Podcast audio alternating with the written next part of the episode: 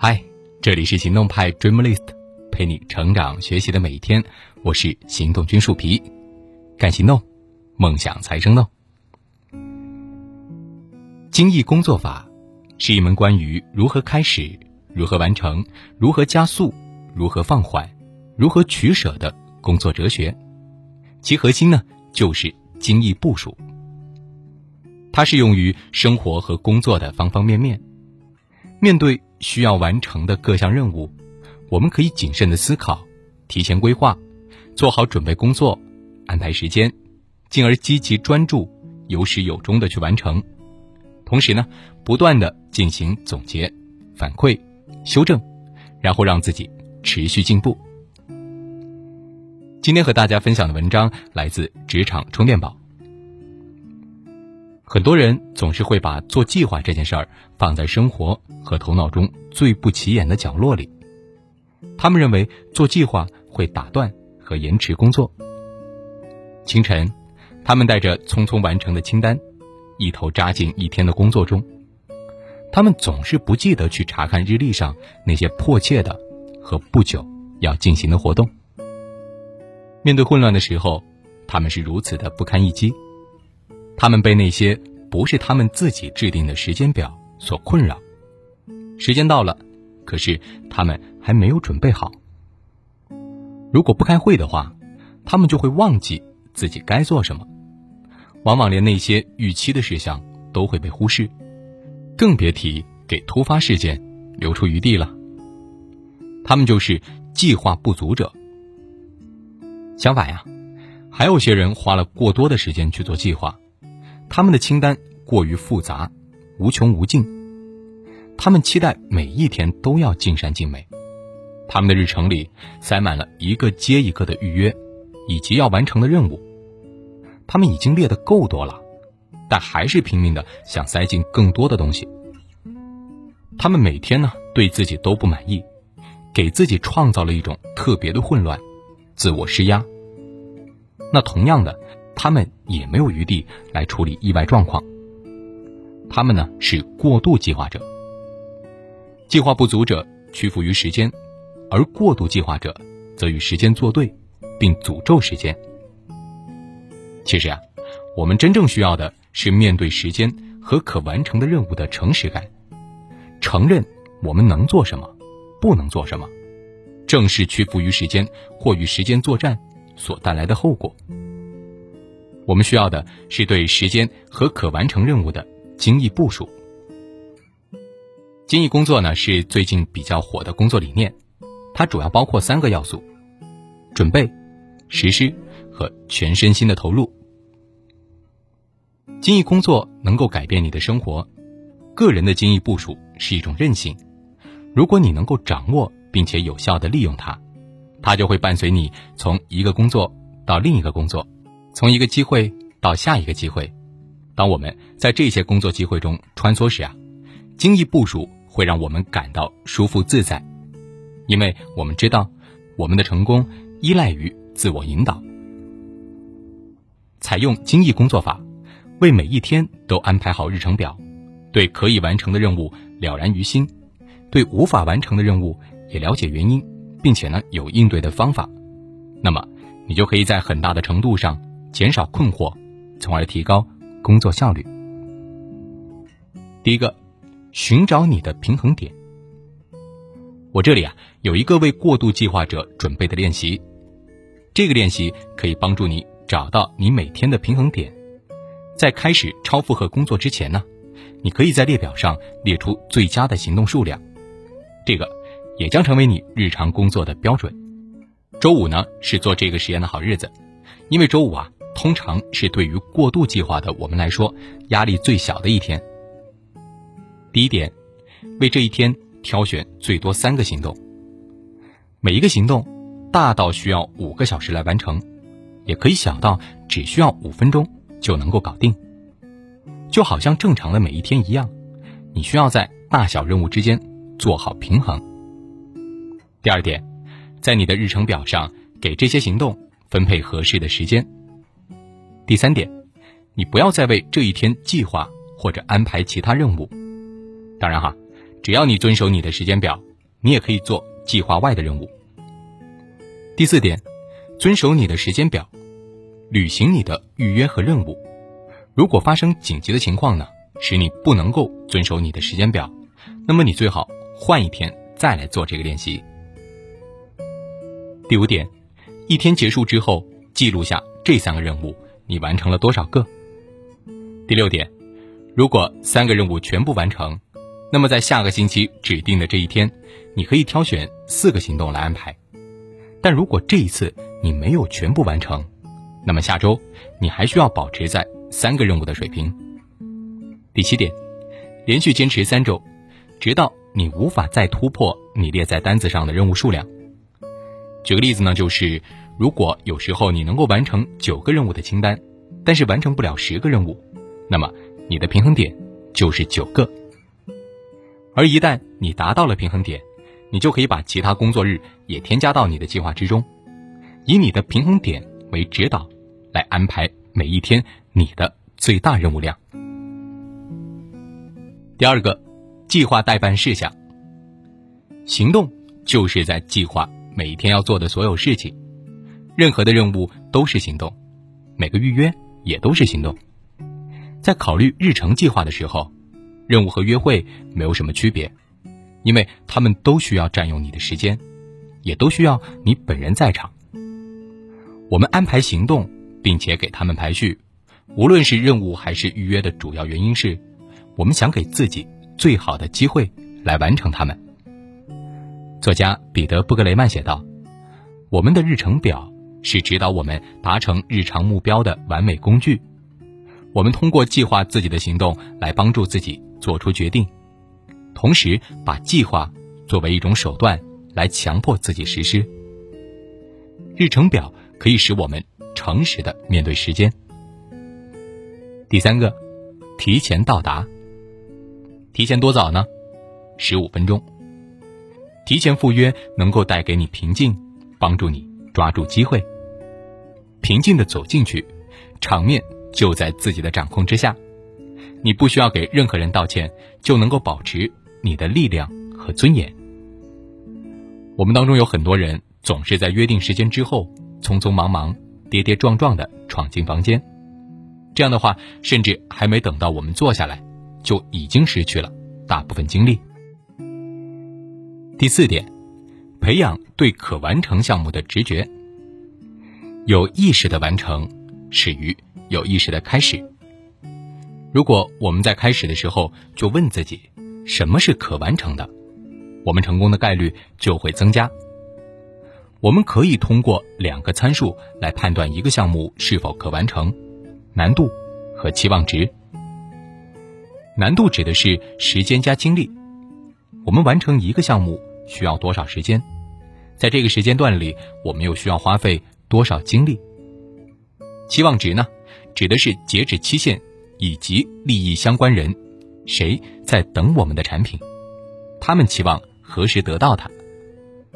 高期望值和低难度的任务是可完成的，低期望值和高难度的任务是可延缓的，低期望值和低难度的任务是令人分心的，高期望值和高难度的任务是复杂的，最需要妥善安排。有些我们必须做而且有益的事情是很难完成的。但是我们必须将它们与那些易完成的事项等量齐观。针对你一天的工作，尝试思考练习，把你当日清单中的每项任务都用上述完成矩阵中的某一个类别加以标记，然后呢，再根据实际的人和利益的最佳组合，选择要完成的哪些任务，在可完成任务和复杂任务之间找到平衡。这种平衡呢，也是我们在当代职场生存的秘诀。第五个，找到失败的原因。行动未完成的问题，实际上在于不能继续。我们失败的原因各式各样，不同问题需要用不同的方案去解决。第一点，疲劳。面对一大堆工作，我们会身心俱疲，疲劳的解决方案是休息。工作到精疲力竭，不能当做是一种可持续策略，硬撑到底，作为一种完成策略，只能是偶尔或者暂时的。如果额外的辛劳是一个周期性的负担，那么额外的休息就是你应该得到的周期性补偿。首先呢，你要学会去辨别恐惧和疲劳。恐惧经常会被人误认为是疲劳，他们会有让人相似的生理反应：眼皮沉重、肌肉酸痛，甚至是打瞌睡。真正的疲劳应得到尊重，而与恐惧相关的疲劳，则通常需要一杯咖啡、一番鼓励的谈话，或者是一点点的批评和引导。其次呢，你要去计算暂停工作的代价。工作停下来之后。你的工作效率会高很多吗？再次启动所需要的时间也能够补回来吗？还是现在距离任务完成只有几分钟或者几个小时，停下来会给你在之后招来更多的工作呢？现在撑下去的心理，能够让你在完成之后休息得更加轻松吗？还是工作到精疲力尽，只会带来更多的挫败感和糟糕的工作成果呢？在无法完成的所有原因当中，疲劳是最合情合理的。我们需要了解疲劳的原因，并且去思考应对它的方法。第二点，恐惧、愤怒和绝望。有时候我们会失去对完成项目的自信，有时对周围环境的愤怒或绝望呢，也会耗尽我们的精力，并且驱使我们放弃工作。无论是我们怀疑的是自己的技能，还是意志，面对恐惧、愤怒或者绝望的解决方案呢？其实都是一样的。小步前进，请将一只脚放在另一只脚的前面，或者移动你的手臂，保持手指移动，动作一定要慢。你需要一点时间来辨别这些感觉是否合理，或者呢，这些恐惧是否值得我们更改工作进程。无论如何，没有动作，你就无法更改你的工作进程，所以要继续行动。第三点，野心驱使。野心啊，就是我们内心深处那个疯狂的执行者。如果我们第一件事情还没有完成，我们内心的执行者就开始命令我们去做接下来的两件事儿，那么我们可以先给自己暂时降级一下，这位执行者也需要冷静一下。让自己调整到员工而不是老板的心态，在我的项目完成之前呢，我是流水线的工人，而不是执行官，我不应该去做其他的事情。第四点，精力分散，任务没有完成，通常是因为我们没有优先考虑重要的事情。别人有了危机来找我们，但那是他们的危机，确实不是我们自己的。我们放下工作去帮助他们，从而缩短了我们本该用来完成自己任务的时间。我们忽然想到，我们可以延迟某项任务，但最终等待着我们的还是我们最开始打算完成的那个任务。又或者，我们对自己的项目生出一点灵感，我们因此感觉到头晕目眩，陷入兴奋当中，而不能静坐下来去执行。对待困扰的解决方案。是全神贯注。当你感到精力分散时，保持你的眼睛实实在在的盯在你的工作上，把你的身体稳定下来，保持双脚固定，尽可能的阻止或避免外部刺激。第五，过度自信。有时候啊，我们会陷入到某种神奇的思维状态当中，高估我们自己个人能力，而低估时间和空间的法则。过度自信会使我们相信自己不必估计完成某个项目需要多少时间，也不必刻意的留出时间来进行这个项目。过度自信会让我们在最后一刻才开始失去一个项目。对待过度自信的解决方案呢，是诚实的对待时间，认识到我们都是受物理定律制约的。有时候，我们可以在一天之内搞定需要一周才能完成的工作。或者呀，灵感突发，简化或者改变了我们的某项任务，似乎我们的意志折服了时间和空间。但是你不要总指望那些超现实的时刻，只有那些对自己领域的专业知识达到一定掌握程度的人，才能够经常做那种事儿。时间和空间确实会折服于人的意志，但他们只会折服于全身心投入的人，而非漫不经心的人。第六个，把任务收起来。有时呢，我们无法完成任务，是因为我们确实遇到了真正紧急的情况，或者只是我们没有时间了。当我们知道自己将要留下凌乱的结尾，无法完成时，我们要设法将它们收束起来，保证重新启动时所需的时间最短。以下呢是一些策略：恢复工作之前，把项目的所有资料汇集起来，并保持在特定的位置。把你想要记住的最重要的想法写下来，把恢复工作的日程安排好，或者现在先设置一项对日后安排的提醒。把你的进度告诉合作伙伴或者。利益相关者，评估还剩下哪些工作需要做，以及当下或者恢复工作时能否得到帮助。正如你需要在开始时就想到完成或终止，你也需要在完成时想到开始或者恢复。这个方法呢，不仅适用于写作，也适用于其他类型的项目。它可以帮助你在下一个阶段启动时减短热身的时间。保持你的工作势头，确保不会产生孤儿任务。第七，不断排除障碍。我们应该不断的为那些卡住的项目排除障碍，以便能够完成它们。对于每个重要的目标、项目或者任务呢，我们都应该问自己一个问题：到底是什么在阻碍我前进？又是什么阻碍了这个程序？有时候，外部程序会阻碍我们。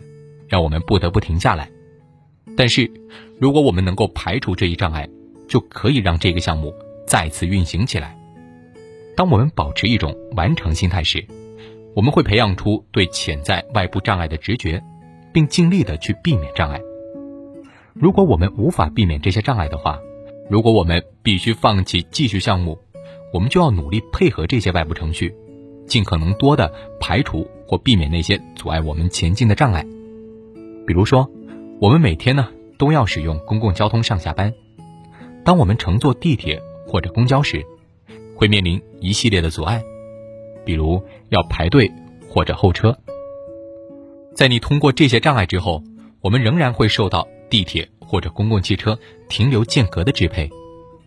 因此呢，我们在任何停留点的目标是最大限度的减少等待的时间。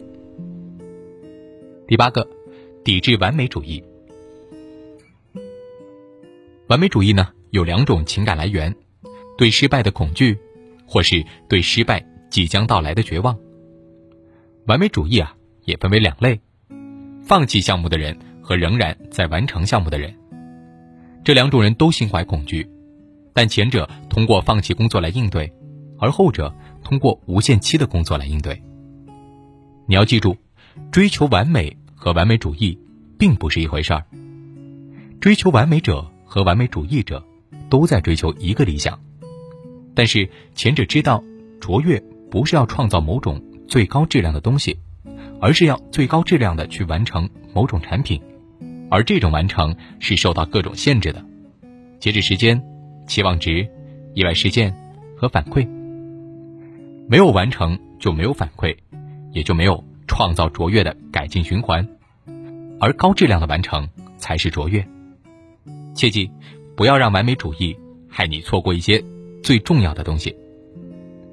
第九个，将时间分成小块，尝试将大型项目分解为若干小模块，分配相应的时间去完成它们，并设定若干标准。比如说，如果你可以在一到两小时内写出五百字儿，那么你可以将你的写作项目分解成同样大小的模块。并且尽量的不让分配的任务超过这个量，这样的话，你就能够真正的完成已经开始的工作。较小的目标可以振奋精神，因为我们更容易看到结果。总结起来呢，就是第一个，弄清楚如何将项目分解为各个部分；第二个，有目的的设立你的节点；第三个，专心的根据这些节点工作。在现代生活当中啊，没有什么比清理工作更让我们害怕的了。虽然清理本身相对容易，挥一下手或者按一下鼠标就可以了。建立一个系统呢也不难，各种清单、各种颜色编码的日程表、空的文件夹、记号笔以及良好的意图。最难的是维护这个系统，真正的做到精益工作。空间、时间、资源和人。每一个练习精益部署的人都知道，你必须是那个做决定的人，你必须是那个采取行动，并且一步步脚踏实地去实现目标的人。奇迹就在于你自己。好了，今天的分享就到这儿，大家可以关注微信公众号“行动派 Dreamlist”，那儿有更多干货等着你。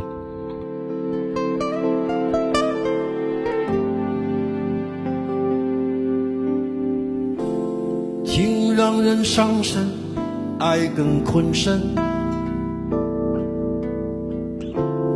女人真聪明，一爱就笨。往往爱一个人，有千百种可能，滋味不见得好过长夜孤枕。我不会逃避，我会很认真。那爱来敲门，回声的确好深。我从来不想独身，却又预感晚婚。在等世上唯一契合灵魂，让我。擦去脸上脂粉，让他听完全部传闻。将来若有人跟我争，他答应不会默不作声，他能不能？能不能让我擦？去脸上脂粉，让他听完全部传闻，再聊聊若是非得分，请相约谁都不许苦撑，他能不能？能不能？他能不能？我能不能这是我跟江慧姐合作的一个歌，我觉得很很很有面子。嘿嘿